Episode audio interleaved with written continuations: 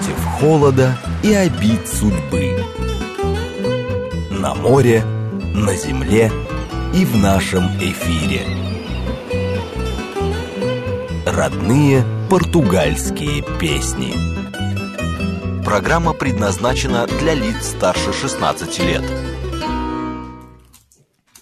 Добрый вечер, друзья. Добрый воскресный вечер. Как всегда в это время по воскресеньям в эфире радиостанции «Говорит Москва» программа «Родные португальские песни». Единственная в России программа, где вы можете узнать что-то интересное о лузофонных странах и услышать лучшую португалоязычную музыку. Меня зовут Алла Галепова, я с вами в прямом эфире из Лиссабона. И сегодня мы будем общаться, мы будем э, общаться с человеком удивительной судьбы. Э, у нас в гостях, друзья, с вами сегодня Фернандо Алтубы, композитор, э, исполнитель, преподаватель. Добрый вечер, Фернандо. Добрый вечер. И вы, пожалуйста, не удивляйтесь, Фернандо прекрасно говорит по-русски. Спасибо. Э, номер для смс плюс семь девять два пять восемь восемь восемь восемь девяносто четыре восемь. Телеграмм говорит МСК Бот. Присоединяйтесь, пожалуйста, к нашей беседе. И э, прежде всего я бы хотела э, вот о чем спросить. Э, можно ли сказать, что ты, пожалуй, в каком-то смысле э, человек трех стран? Ну, можно, можно. Совершенно Потому что можно, твоя родина не Португалия. Да. Значит так, я родился в Аргентине, учился, учился 6 лет в Москве и стал в какой-то мере частица, как говорится, своего сердца русского. И э, приехал в Португалию, и, и все. И еще третье, третье... Ты приехал в Москву учиться? Я. В консерваторию? В консерваторию, да, да. Э, это было э, обычной практикой э, в Аргентине, когда можно было поехать в Москву учиться? Как вообще это получилось? Э, не совсем так обычно. Были студенты, когда я приехал в Москву, были студенты аргентинские, ну, пару из них, не так много. Но это не так было э, обычно для музыкантов ехать в Москву учиться в консерватории. Один, я не знаю, в 82 году, другой в 86-м, я приехал в 89-м. А последний, который я знаю после меня, это был э, скрипач, который учился, играл мои произведения тоже. Александру Драгу. Он закончил в 97-м, по-моему, э, два года после меня. И я имею в виду, это было случайно. Со мной было совсем случайно. Э, давай начнем тогда с самого начала. Э, когда ты начал заниматься музыкой? Когда мне было 6 лет. Это было твое решение или просто я спрашиваю, потому что в Советском Союзе в свое время было э, почти необходимо, кроме обычной школы, еще загнать несчастного ребенка в музыкальную. Да. да. Хочет, не хочет, там самых крутых брали играть на фортепиано, э, тех, кто не мог на фортепиано, отправляли на баян, в крайнем случае гитара, но хоть что. Как дополнительное, да, да, как дополнительное образование, да, да, да, да. И, и, и в Аргентине и, это правильно. принято, да? В Аргентине очень много, не так, э, не так сильно, как в России было в то время. Угу. Не так принято, но было, конечно, свобода, чтобы, чтобы выбрать как дополнительно, не как э, музыкальная жизнь. Это уже, уже другой, другой А разговор. сколько в Аргентине музыкальная школа? В Советском Союзе в России была 7 лет. Э, чтобы ходить в школу, музыкальную школу. Но я не ходил в музыкальную школу. Я в консерватории домашний какой-то э, в районе, где я жил. Угу. Частный консер... Частная консерватория была. И я ходил туда. И начал, когда мне было 6 лет, я начал читать. И начал читать музыку, имею в виду э, испанский, да, и, и читать ноты одновременно. Я... А как, подожди, как так получилось? Это вот, вот ты такой одаренный ребенок был? Нет. Дело в том, что когда мне было три, три года, э, я избежал из дома до, до консерватории, который находился 50 метров от моего дома. Я побежал и там сидел, послушал, потом мне узнали, а потом мне дали самые, самые тяжелые рояли, которые были уже, уже настроены, не настроены. И они мне дали проиграть. В три года? Что-нибудь в три года. Они знали, что я симпатичный такой, и что я любил там, музыку.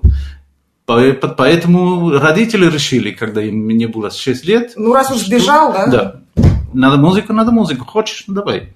Другой разговор был, когда я решил стать музыкантом. А, а ты прям действительно хотел в 6 лет играть на рояле? Да. И тебя не смущало, что это несколько часов в день? Но, понимаешь, это не так, как в России.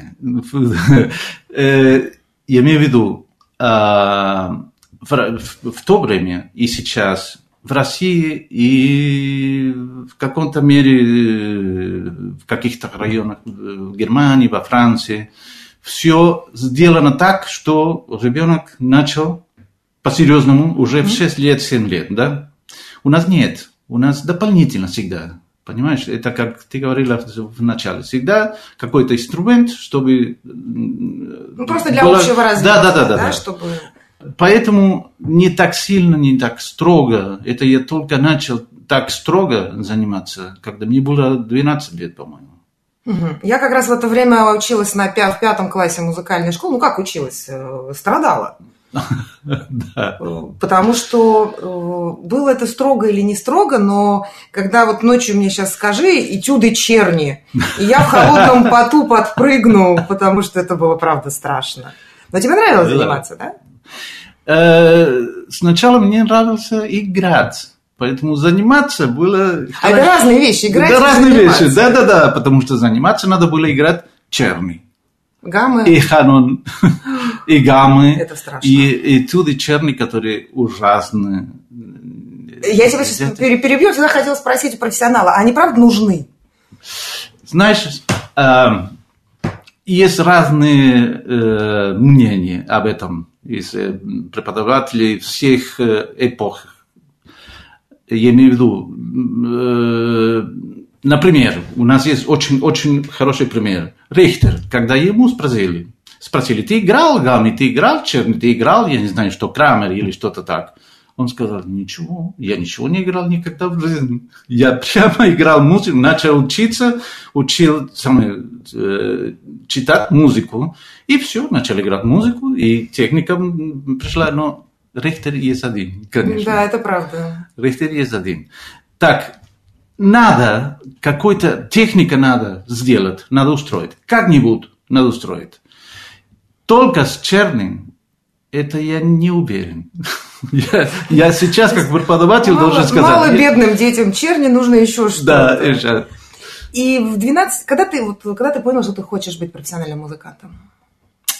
А, значит, это было непросто, потому что э, это, мне было 13-14, я уже играл, вступал в телевидение в моем городе, маленький, uh-huh. на севере Аргентины и сделал камерную музыку, и играл э, в оркестре юных, юных исполнителей. Но когда мне было 16 лет, по-моему, я сказал прямо так, серьезно, что я хочу быть музыкантом. А дома сказали, ничего, нет, ты должен быть э, доктор, ты должен быть адвокат или архитект или что-то там.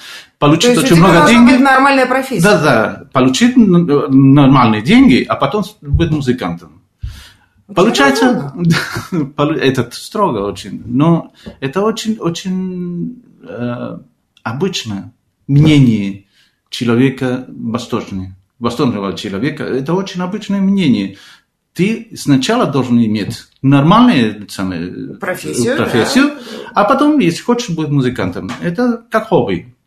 А я сказал ничего подобного, я хочу быть музыкантом. Потом получилось так, что я увлекался с другим делом по 6, 6 лет посередине, после школы, когда закончил самый 12 класс.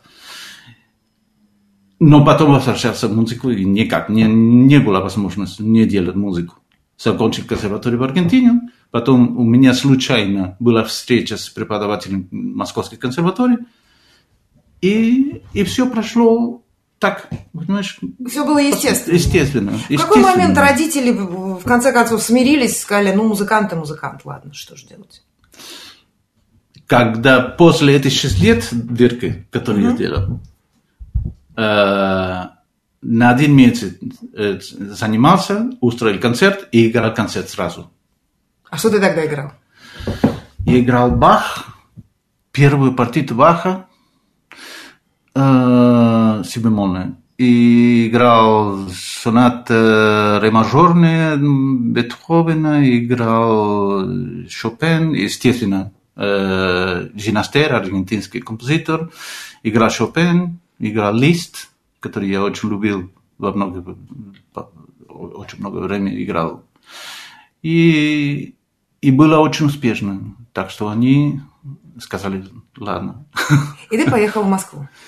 Э, после, после окончания консерватории, да. И, э, я имею в виду после консерватории Аргентины. Угу. А зачем ты э, поехал в Москву, если у тебя уже была аргентинская консерватория, и ты, в общем, уже был профессиональным музыкантом? Что могла тебе дать Москва? Что тебе могла дать Московская консерватория?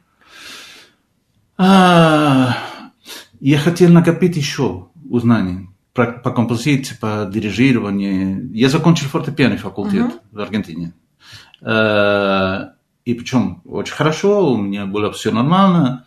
Но будущее в Аргентине стало очень трудно в то время, чтобы делать другие, самые, заниматься другими, как дирижирование, как... Я начал кое-что делать и начал писать музыку. Да, но я начал писать музыку еще, когда мне было 13 лет. Так что э, я сказал, на, есть возможность, прослушивался с преподавателем вот этот Семен, э, Станислав Семенович Калинин, который дирижер храбрый. Угу. Э, он сказал, да, у тебя хороший уровень, давай, я тебе помогу, и приедешь учиться в Москву. И я сказал, давай, давайте, все. Э, сейчас мы, мы будем говорить о Москве, но сначала я не могу просто не спросить, меня всегда это страшно интересовало. Что происходит в голове 13-летнего э, подростка, который пишет музыку, и это явно не была поп-музыка, да? Не, не, Как, как это вообще, это, как это происходит технически? Ты слышишь эту музыку? Откуда она да, берется у тебя да, в голове? Да, да. Это просто придет в голову. Придет. Просто появляется. А хочется писать, потому что, а то и ты забудешь. Я в то время уже много импровизировал, конечно, на уровень 13-летнего человека, да. Импровизировал очень, очень много. И это было первые стили, которые были очень известны, там какие-то вальсы, типа Шопена, но попроще, очень известный композитор был, который писал очень много вальсов, я писал на стиле и так далее, и так далее. И мелодии. А, но это просто надо. Просто придет, надо, и, и, и, и человек не может отказаться от этого. Мне, я просто, я работаю со словом, я могу себе представить, как написать текст, это моя профессия, но как написать музыку для меня это какой-то совсем, это инопланетяне потому что это нечто совсем неосязаемое. Это не, не то, что ты можешь... Ну, то есть, когда ты пишешь текст, ты работаешь со словами, которые ты знаешь с детства. А тут вдруг вот как? Как? Но когда уже тебе 13 лет, уже, у тебя, уже, 13. уже есть... Э, ты, ты уже э, имеешь какое-то знание э, языка, музыкального, музыкального mm-hmm. языка. Ты уже можешь как-то переноси, из, перенести из, из, э, из, из головы На то, бумагу. что ты слышишь внутри, в бумагу. Но не просто. Вначале очень просто. Я помню, это, это я хорошо помню, что я тратил очень много времени, чтобы писал две страницы фортепианные. И, в общем, ты поехал в Москву. Да. Конечно, тогда ты по-русски не знал ни слова. А, пытался, потому что я знал, что у меня будет самая стипендия. И в течение три месяца я начал заниматься э, э частно с, с, преподавателем. с преподавателем. Да. Но два раза в неделю и, и, и не говоря целый день, каждый день, я имею в виду, э, э, трудно, мало осталось, мало, мало накопилось в голову. Так что, когда приехал, это было...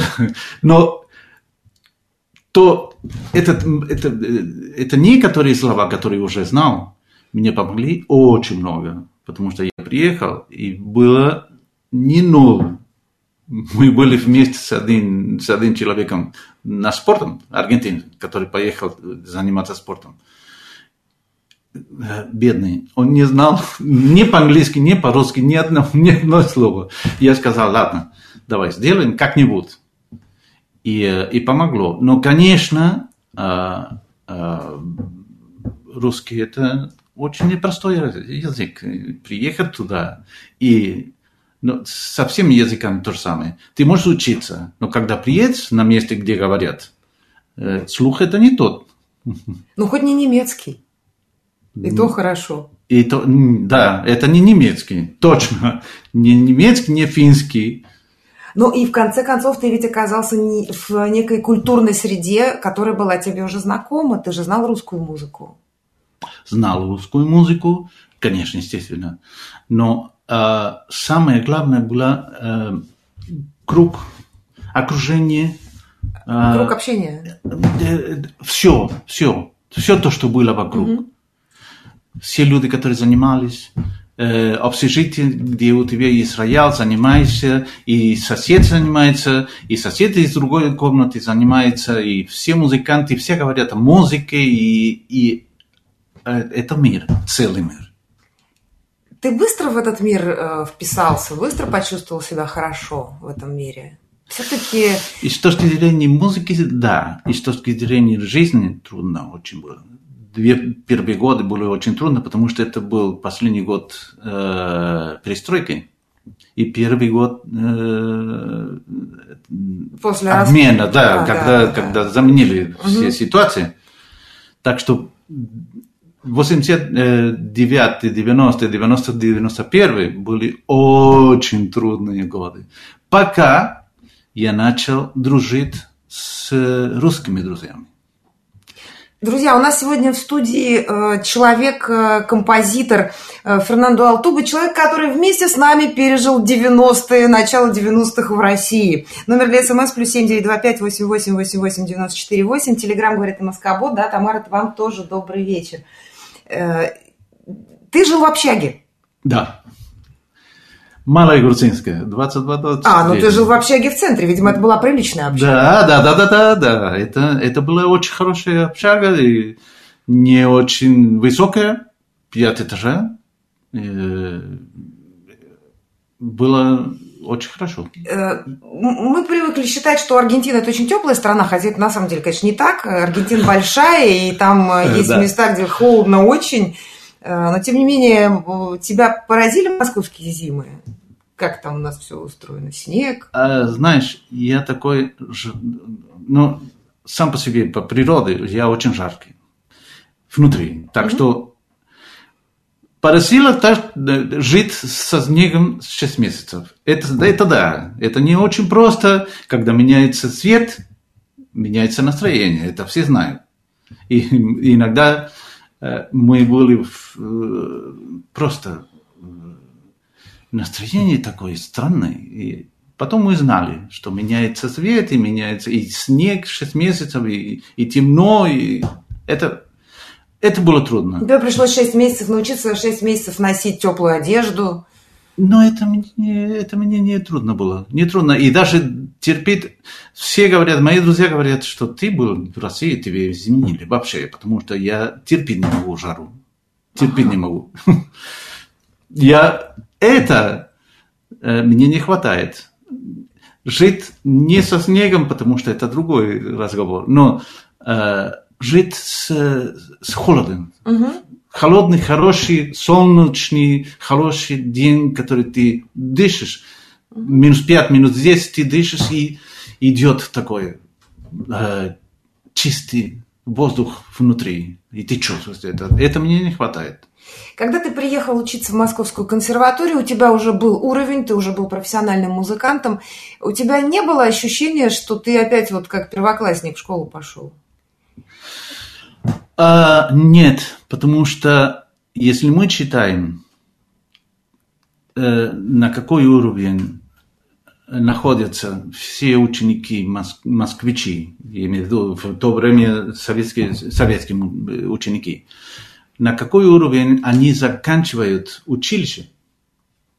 Мы говорим о человеке, который уже есть большой уровень, особенно, особенно э, по инструментам. И не только. Вот мои друзья были хоровики, они, один, один из них закончил самое, э, училище при консерватории для, по дирижированию. Угу.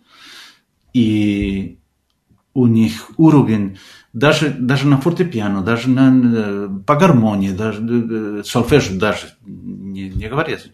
Но э, мы чувствуем себя, когда приедем туда, что мы очень далеко от этого уровня. Сегодня, конечно, намного лучше стало э, на Востоке уровень средний, я имею в виду средняя школа, 12, 13, 15 лет, человека уже есть, есть образование, которое тебе подготовит в консерватории с хорошим уровнем.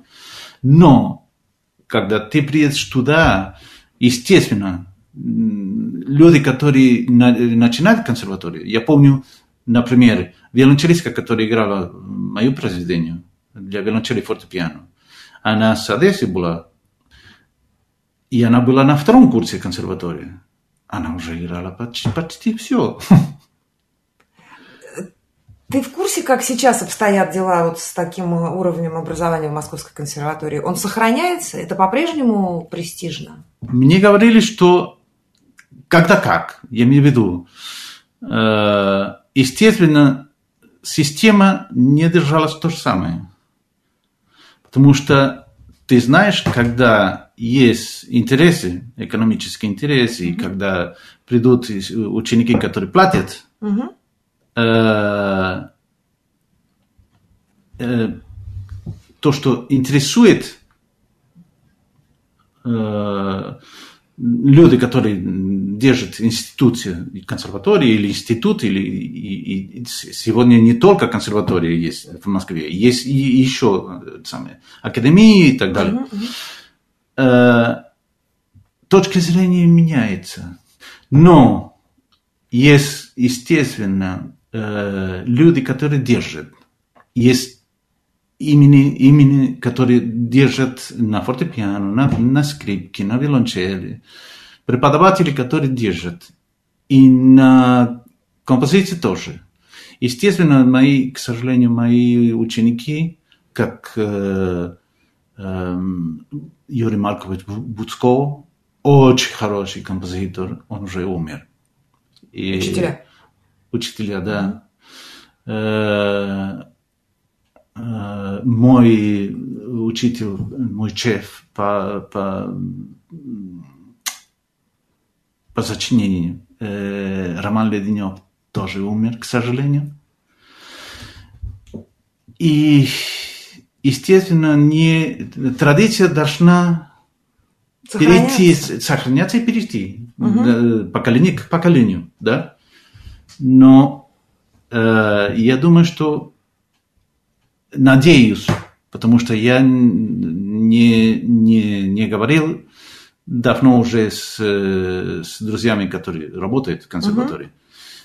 Но, естественно, и, и уровень, по крайней мере, исполнительский uh-huh. уровень храняется, конечно, естественно.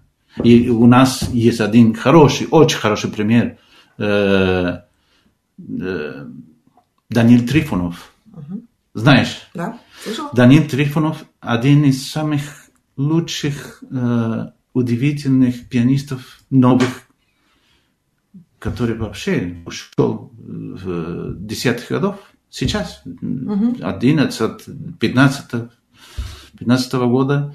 И э, это значит, что есть уровень все-таки, держит все-таки. И уровень... все-таки в Московской консерватории это престижно. Да, да, да, да, да, да, это безусловно, безусловно безусловно. И хорошо, и это мне очень... Э, ты с удовольствием вспоминаешь э, те годы? Да, да, с большим, с большим удовольствием. Но потому что мы сразу знали и сразу, сразу поняли, после, после шок, когда угу. приедешь в Советский Союз и, и, и, и дефицит, и я не знаю что, и голод, и бла-бла-бла-бла, сразу понимаешь, что э, ты находишься в месте, в которой традиция очень сильная. Друзья, мы прервемся сейчас на выпуск новостей и через несколько минут вернемся вместе с э, Фернандо Алтубо, продолжим нашу беседу. Никуда не уходите и не отключайтесь.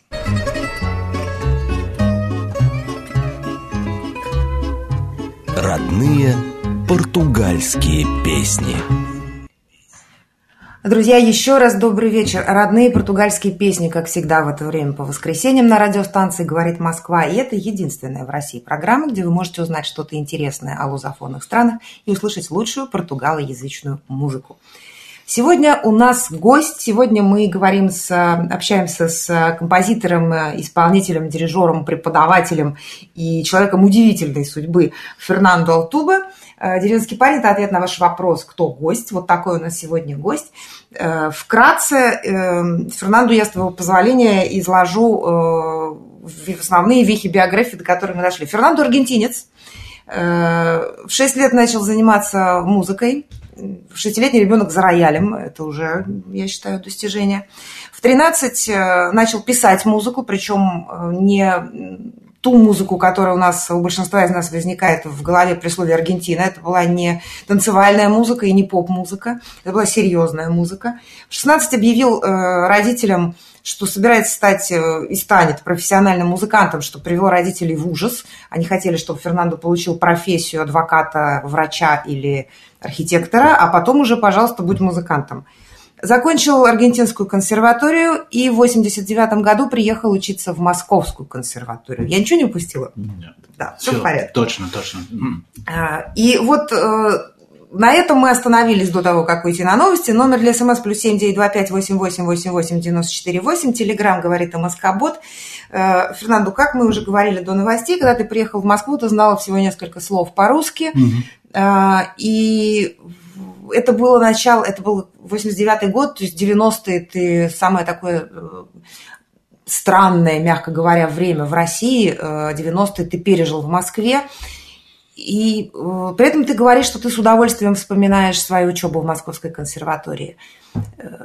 Что, как, как ты себя чувствовал? Тебе, у тебя не было какого-то диссонанса между вот этой Москвой 90-х, а она ведь была довольно страшное и визуально, и, и город был опасный, и пустые магазины, растерянные люди. И тем миром, в котором ты жил, вот этом консерваторском, как ты в этом существовал? Э, от самого начала э, я думаю, что э, мы все, которые приехали новые из разных стран, были двое из Чили, и я из Аргентины, и потом один португалец, и, и кубинцы. Мы держались друг друга. Это было так трудно и так тяжело. Мы гадались. Буквально. Угу. Гадались, потому что были, были дни, в которые купить ничего не было. И, и кушать все бутерброд или что-то, яйцо с майонезом и все. Так что э, я думаю, что в, в начале самое главное было, что мы держались друг друга. Было так трудно, что мы... Э, Вас объединял аж, язык, да, да. прежде всего, конечно, да? Не только язык, э, ситуация сама. Было трудно для всех, так что мы были друг за друга, были э, как, как э, фон, как, понимаешь, угу. где, э, где можешь самое, отдыхать, говорить и, и, и, и поставить в словах то, что переживаешь именно. После этого, после второго года, я начал, начал дружить с русскими друзьями. Когда уже у тебя появился Когда, язык, да, да, более или менее? Это было от самого начала, потому что у нас язык, э, как для тех в то время, которые приехали из-за границы, у нас был год э, подготовительного факультета. Это значит 4 часа, нет, 4, какой 4? 6. или в этом роде 5-6 часов русского, русский язык в день. день. Да. это, это было тяжело. Я, наверное, могу это сравнить это все с теми же этюдами Черни. Да, то же самое, то же самое. Но зато без этого никак. Потому что сразу начали уроки по-русски, истории музыки, и сольфеджио по-русски, и гармония по-русски, я не знаю что, и, и, даже, и даже специальность, все по-русски. А, так ты, что... а ты хоть что-то понимал вообще на первых занятиях? Ну да, да, да, потому что э, первый месяц русского языка это был... это было, это было... Говоришь или говоришь. Все. Нету выбора. Надо говорить, надо говорить. Надо купить самые вещи, надо, надо зайти в магазин и общаться с людьми. Так что уже, когда начали уроки, мы что-то говорили уже. Но деваться-то тебе все равно было некуда. Есть хотелось, надо было покупать да, надо, еду, надо, как минимум. Надо, надо. А я, я помню, это очень смешно. Это, это анекдот. Я по-старому, по-советскому, магазин молоко. Я хотел сыр.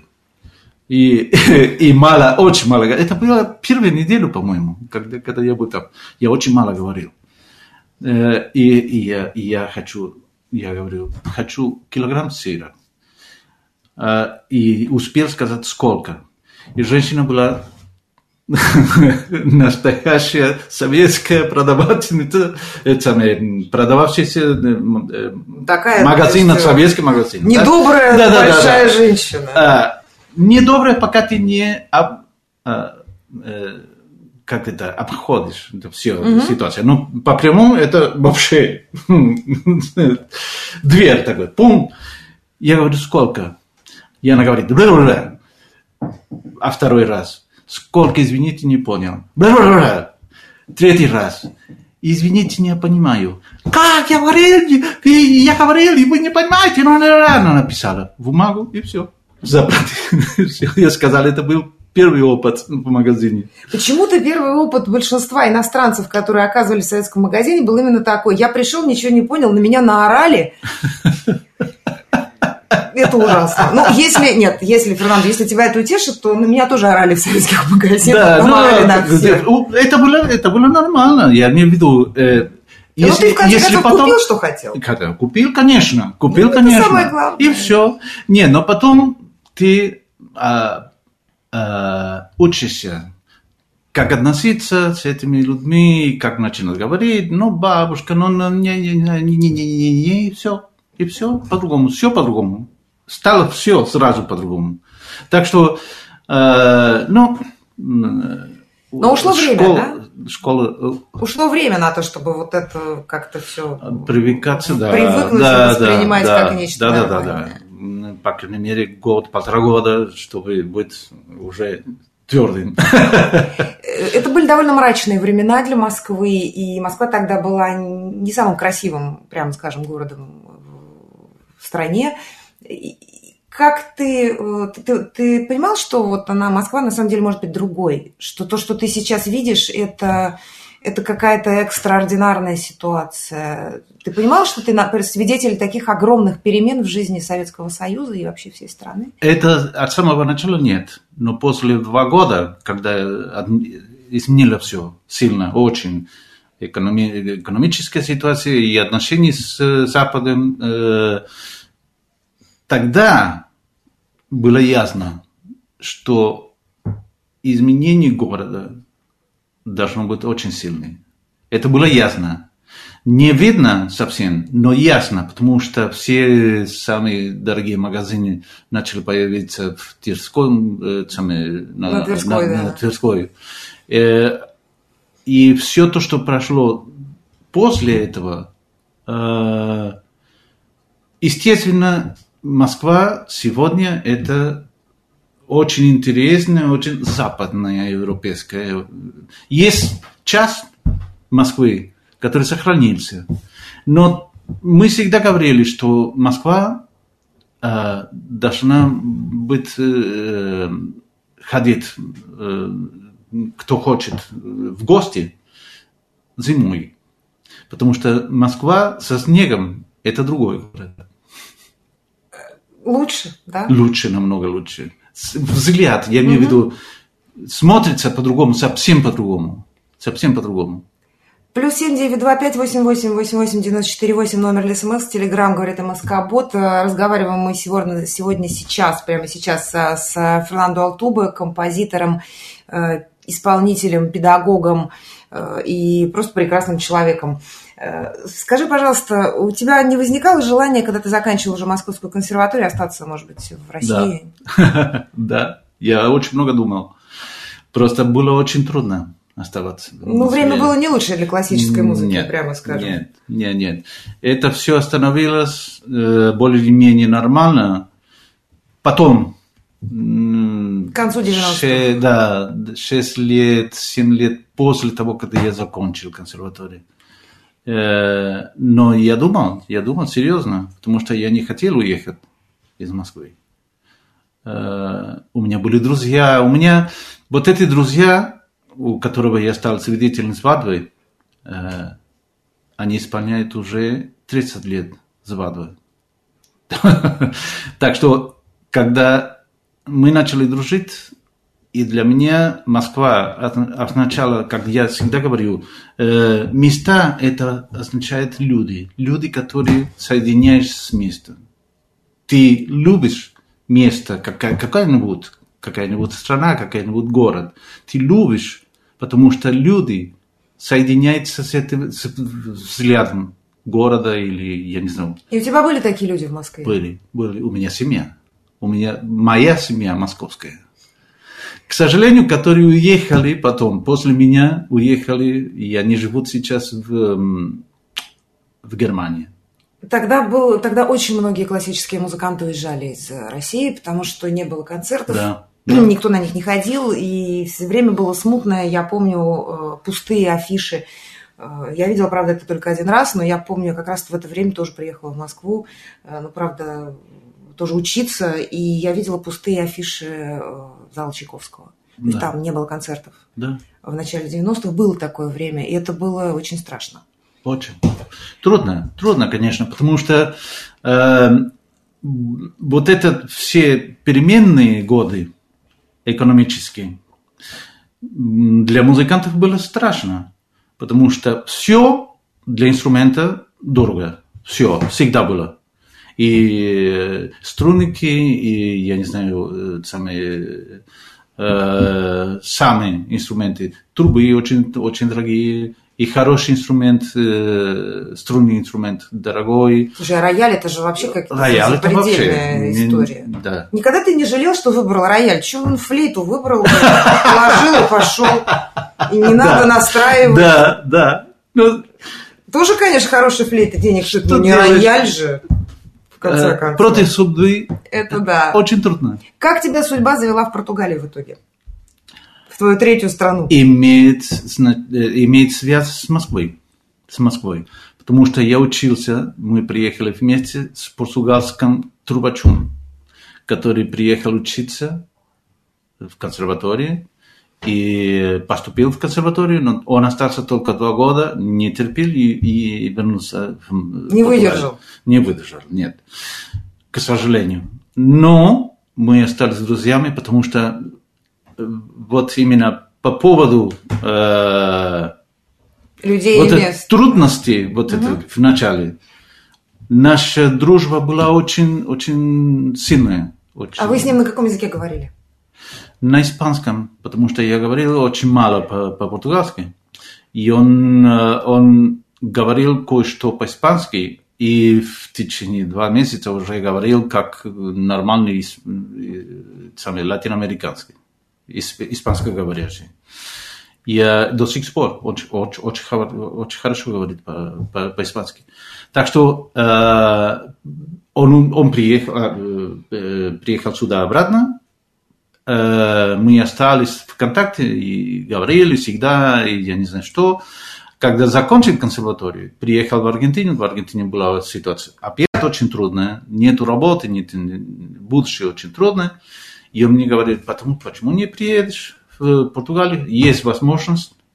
Я говорил, окей, все, и приехал.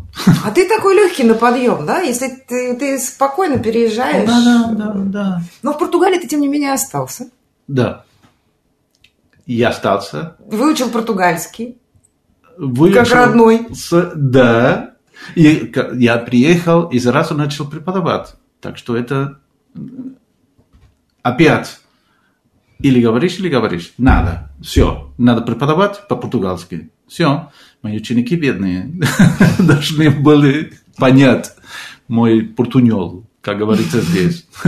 Э, скажи, пожалуйста, э, как преподаватель я тебя спрошу, есть ли какая-то возможность разглядеть в маленьком ребенке, ну, там, не знаю, 7-10 лет, э, вообще стоит ему этим заниматься или так он для домашнего музицирования? Талант как можно разглядеть? Ты можешь? Это видно? Иногда видно, иногда очень видно, но иногда трудно. И очень трудно, у меня были э, пару учеников, очень талантливых, но э, понять, что они хотят сами, что родители хотят, и что можно сделать с талантом. Это три разные вещи. Очень трудно, очень трудно. Потому что ты знаешь, что надо. Я по опыту как мне научили, особенно в Москве. У тебя есть талант, надо работать. Но ученик 13-летний или 12-летний не думает то же самое. Конечно, он хочет, он хочет жить нормальной жизнью. Естественно, естественно. Но подожди, а с другой стороны, есть ведь дети, которым, как тебе, это было нужно. Ты мог жить в 13 лет нормальной жизнью, но ты предпочел писать музыку серьезную, ты не мог без этого а потому что я был ненормальным. И, и с точки зрения то, что нормально в Аргентине, я был ненормальным. Я, я вообще любил, любил играть и заниматься, и, и я не знаю что, и делал музыку вообще, и даже, даже и начал играть на гитаре, что, просто чтобы петь фольклор, фольклорная музыка аргентинская, и все. Начал, я, когда мне было 12 лет, мой, мой брат пел очень хорошо, когда он менял голос. Э, возрасте, да, 17 лет, 18 лет. Он, э, он начал, начал петь и, и очень хорошо пел, очень хорошо пел. Э, и я начал его аккомпанировать танго, когда мне было 12 лет я, это мне было абсолютно нормально и хорошо, и даже и заниматься надо, и хорошо, давай. Ну, ненормальных, которые хотят заниматься в 13, наверное, видно сразу. А если не хочет, э, ты считаешь, надо заставлять? Ну, вот отчетливо способный ребенок, э, талантливый, но не хочет. Надо как-то обходить. Трудно. Ну, как ты обойдешь на 13 лет упертый подросток? Ну, я знаю. А я нельзя знаю. просто, как вот нас учили, села и Но играет. когда есть талант, я думаю, что какое-то надо, какое-то твердое, твердое решение, твердое решение, я имею в виду э, сильное. Не так, что, допустим, ты не будешь как Марта Аркелич. История Марта Аркелич это трагичная, потому что и она и, э, от самого начала было, были люди, которые э, бросили, не дали, не дали кушать. Если она не занималась что-то, что-то, что-то, я не говорю вот это. Но... Но в итоге результат-то у нее есть. Но она единственный человек. На самом деле единственный человек. Потому что играть, как она играет, в возрасте 80 лет. И когда ты слышишь, что исполнение некоторых концертов как Прокофьев третий, как, я не знаю, Рахманинов третий, или, или Чайковский, или я не знаю что. Она играет то же самое, как когда она, ей было 20 лет. Это хорошо или плохо? Это очень хорошо. Это значит, что она просто содержалась э, вдохновлением. Сохранила которое, форму. Да, сохранили. Форма, вот именно. Когда мы говорим о талант, талант значит человек, который вообще не может объяснить, почему может играть, как Рихтер, допустим. Он не мог объяснить. Он просто играл, и он говорит, что начал заниматься, и все. Это не у всех, это не у всех. Мне требует очень много времени заниматься, даже свои произведений. Я должен, должен был, чтобы делать этот диск, я должен был заниматься очень, очень сильно. Да, друзья, я сейчас держу в руках э, диск э, Фернанду. Э, во-первых, я тебя поздравляю. Спасибо. В этом году Спасибо. вышел. Вышел. вышел Должен был вышить, выйти, на, наверное, пораньше или так, как запланировано было? Нет, это результат пандемии. Пандемичный результат. Почему? Ты написал потому, это, что... потому что сидел дома? Не, не, не, нет. Произведения были уже написаны. Угу. Дело в том, что э, у меня проект был концерт в музыкальном центре, э, культурном центре здесь, ЦСБ, Центр угу. культурал де Берлин, в Лиссабоне, очень важный. Один из самых главных залов да, да, в да. стране. У меня был однозначен концерт на 26 марта прошлого года. Все сделано. У меня контакт, хор, э, мой друг, певец Андрей Телегин и, и, и э, ударник, и две пианисты русские, которые живут в Испании. Все сделано было. Угу. И все за две недели изменили концерт. Так что деньги, которые мне дали из э, Союза композиторов, пошел на компакт-диск. Я сказал, ладно, камерная музыка для алта и фортепиано, и, и виолончели фортепиано, и скрипки фортепиано. Хорошо. Я сделал проект с этими людьми, для которых я написал, и которые сделали э, пример, первое исполнение, произведение. Нельзя нельзя уходить отсюда, нельзя собираться, нельзя... Э, ничего нельзя? Ничего нельзя. И остался просто смотря на полу. Так что э, в январе пришел один э, техник и сказал, у меня есть зал, у меня есть рояль, и мы делали собрание с э, техником, э, который, ну, мастер. И вы решили сделать запись? И и я смотрел, рояль не был самый хороший, и далеко не самый хороший, но была возможность. Почему? Потому что это был э, э, техник, mm-hmm. звуко, звукорежиссер, рояль и я, все. И так и сидел, и на три дня, э, в течение три недели, четыре недели, сделал Три сонаты для фортепиано. Три сонаты. Друзья, на следующей неделе мы с вами начнем нашу программу с того, что послушаем кусочек э, произведения. И я просто получила этот диск только сегодня, иначе мы бы уже слушали. И, э, Фернандо, я надеюсь, что мы встретимся с тобой еще раз, не раз даже в эфире, раз уж мы оба теперь лиссабонцы.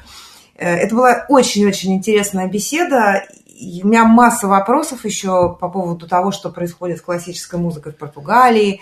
Э, очень много вопросов у меня по поводу того, как э, сделать так, чтобы э, музыкальная школа не стала для ребенка каторгой.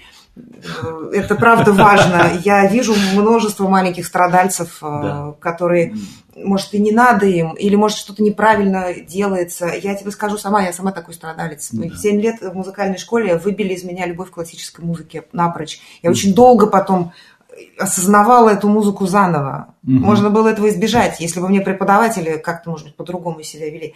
Вот. В общем, вопросов у меня к тебе огромное количество, поэтому приходи, пожалуйста, еще.